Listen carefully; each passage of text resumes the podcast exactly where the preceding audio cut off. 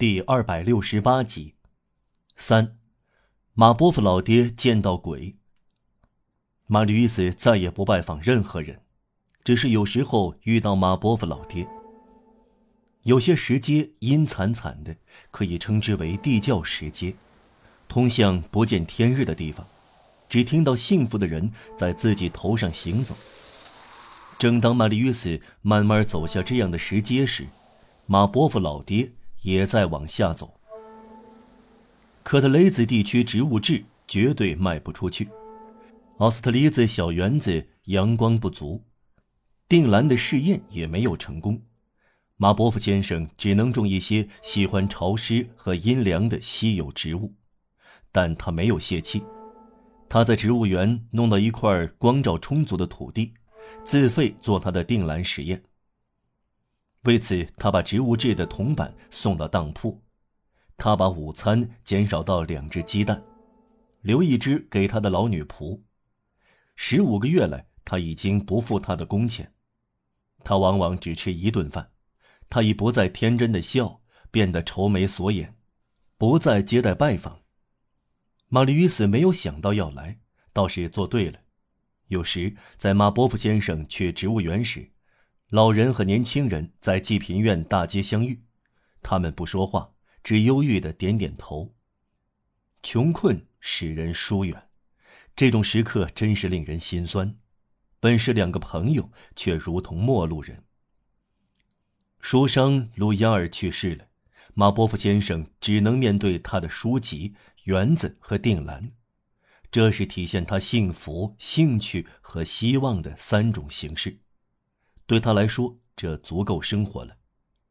他常想：等我种出了蓝色染料球，我就有钱了。我要把铜板从当铺取出来，在报纸上登广告，大吹大擂，大肆推销我的植物志。我知道在什么地方买到一本皮埃尔·德·梅迪纳的航海艺术，是一五五九年的木刻版。在这之前，他整天在培植定兰的方块地里干活，晚上回家后浇灌他的园子，阅读他的书。马波夫先生当时接近八十岁。一天傍晚，他见到了鬼。他回到家时，天还很亮。普鲁塔克大妈身体不适，病倒在床。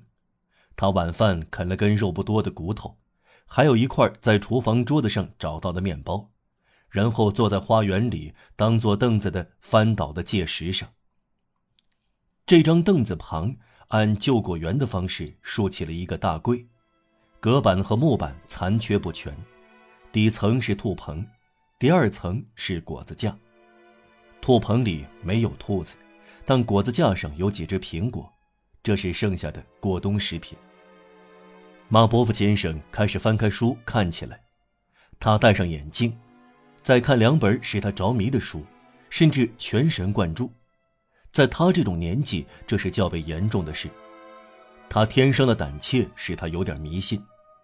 第一本书是德朗科尔会长的名著《论魔鬼的变化不定》，另一本是。苗特尔的拉吕伯迪埃尔的四开本著作，《论沃维尔的魔鬼和比埃佛尔的精灵》。由于他的园子从前是精灵常常出没的地方，后一本书就更令他感兴趣。黄昏开始使上面的景物泛白，使下面的景物变黑。马波夫老爹看书时，目光越过手里拿着的书，观察他的花草。其中有一株艳丽的杜鹃花，是他聊以自慰的。一连四天干旱和日晒风吹，没有下过一滴雨。花草的枝茎下垂，蓓蕾蔫了，叶子脱落，需要浇水。杜鹃花尤其令人不忍目睹。马波夫老爹这种人认为草木也有灵魂。老人整天在定兰地里干活，累得精疲力竭。他还是站了起来，把书放在凳上，弯腰屈背，摇摇晃晃地走到井边。当他抓住链条时，却没有力气将链条摘下来。于是他回过身来，苦恼地看一眼布满繁星的天空。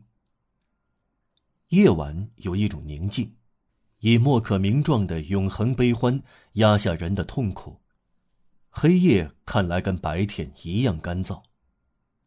满天星斗，老人心想：万里无云，不会下一滴雨。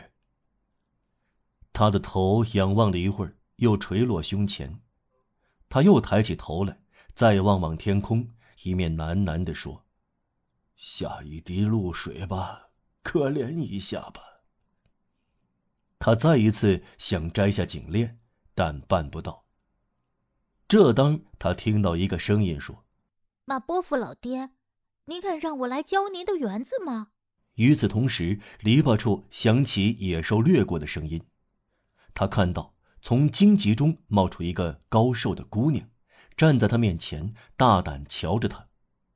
这不大像一个人的模样，倒像黄昏刚刚显形的精灵。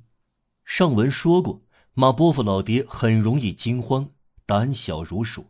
他还来不及回答一个字，这老人就摘下链条，把水桶放下去，又拉上来，灌满了喷壶，动作在黑暗中奇特而突兀。老人看到这个鬼赤着脚，穿一条破烂的裙子，在花坛中间奔忙，在他周围散布生命。喷壶的水洒在叶子上的声音，使马波夫老爹的心灵充满了欢乐。他觉得。如今，杜鹃花高兴了。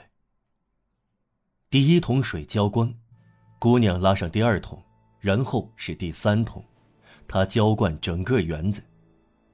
看到他这样在小径中穿梭往来，身影黑黝黝的，骨棱棱的长手臂上飘动着撕成碎片的披巾，会觉得他有点像蝙蝠。他干完后，马伯夫老爹走过来。眼噙泪水，把手放到他的额角上。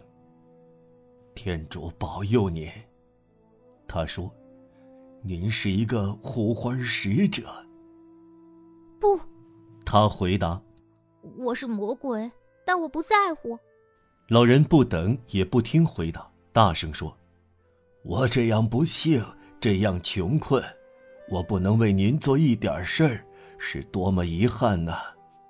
您能做的，他说：“做什么？告诉我，玛丽约斯先生住在什么地方？”老人压根儿不明白。呃，哪个玛丽约瑟先生？他抬起无神的眼睛，似乎在追忆消逝的往事。一个年轻人，常常来这里。马伯父在记忆中搜索。啊，呃，是的，他叫道。我知道您想说什么。呃，等一等，玛丽·约瑟先生。呃，当然，玛丽·约瑟捧梅喜男爵。呃，他住在，不如说他已不住在。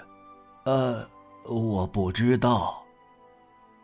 他一边说话，一边弯下腰来，扶一扶杜鹃花的一条花枝，继续说：“嗯，呃，现在我想起来了。”呃，他时常走过大街，到冰库那边去，库鲁尔巴布街、云雀场，到那边去找，不难遇到他。当马波夫先生直起腰来时，他已看不到人，姑娘无影无踪。他确实有点害怕。说实话，他想。如果我的园子没有浇灌，我想这是个精灵。一小时以后，当他睡下时，脑海里又浮现出这件事。快睡着时，朦朦胧胧中，好像神话中的鸟变成了鱼，以便过海。他的思想逐渐转成了梦，以便穿越睡眠。他含含糊糊的想：确实。这很像拉布迪埃尔讲述的精灵。这会是一个精灵吗？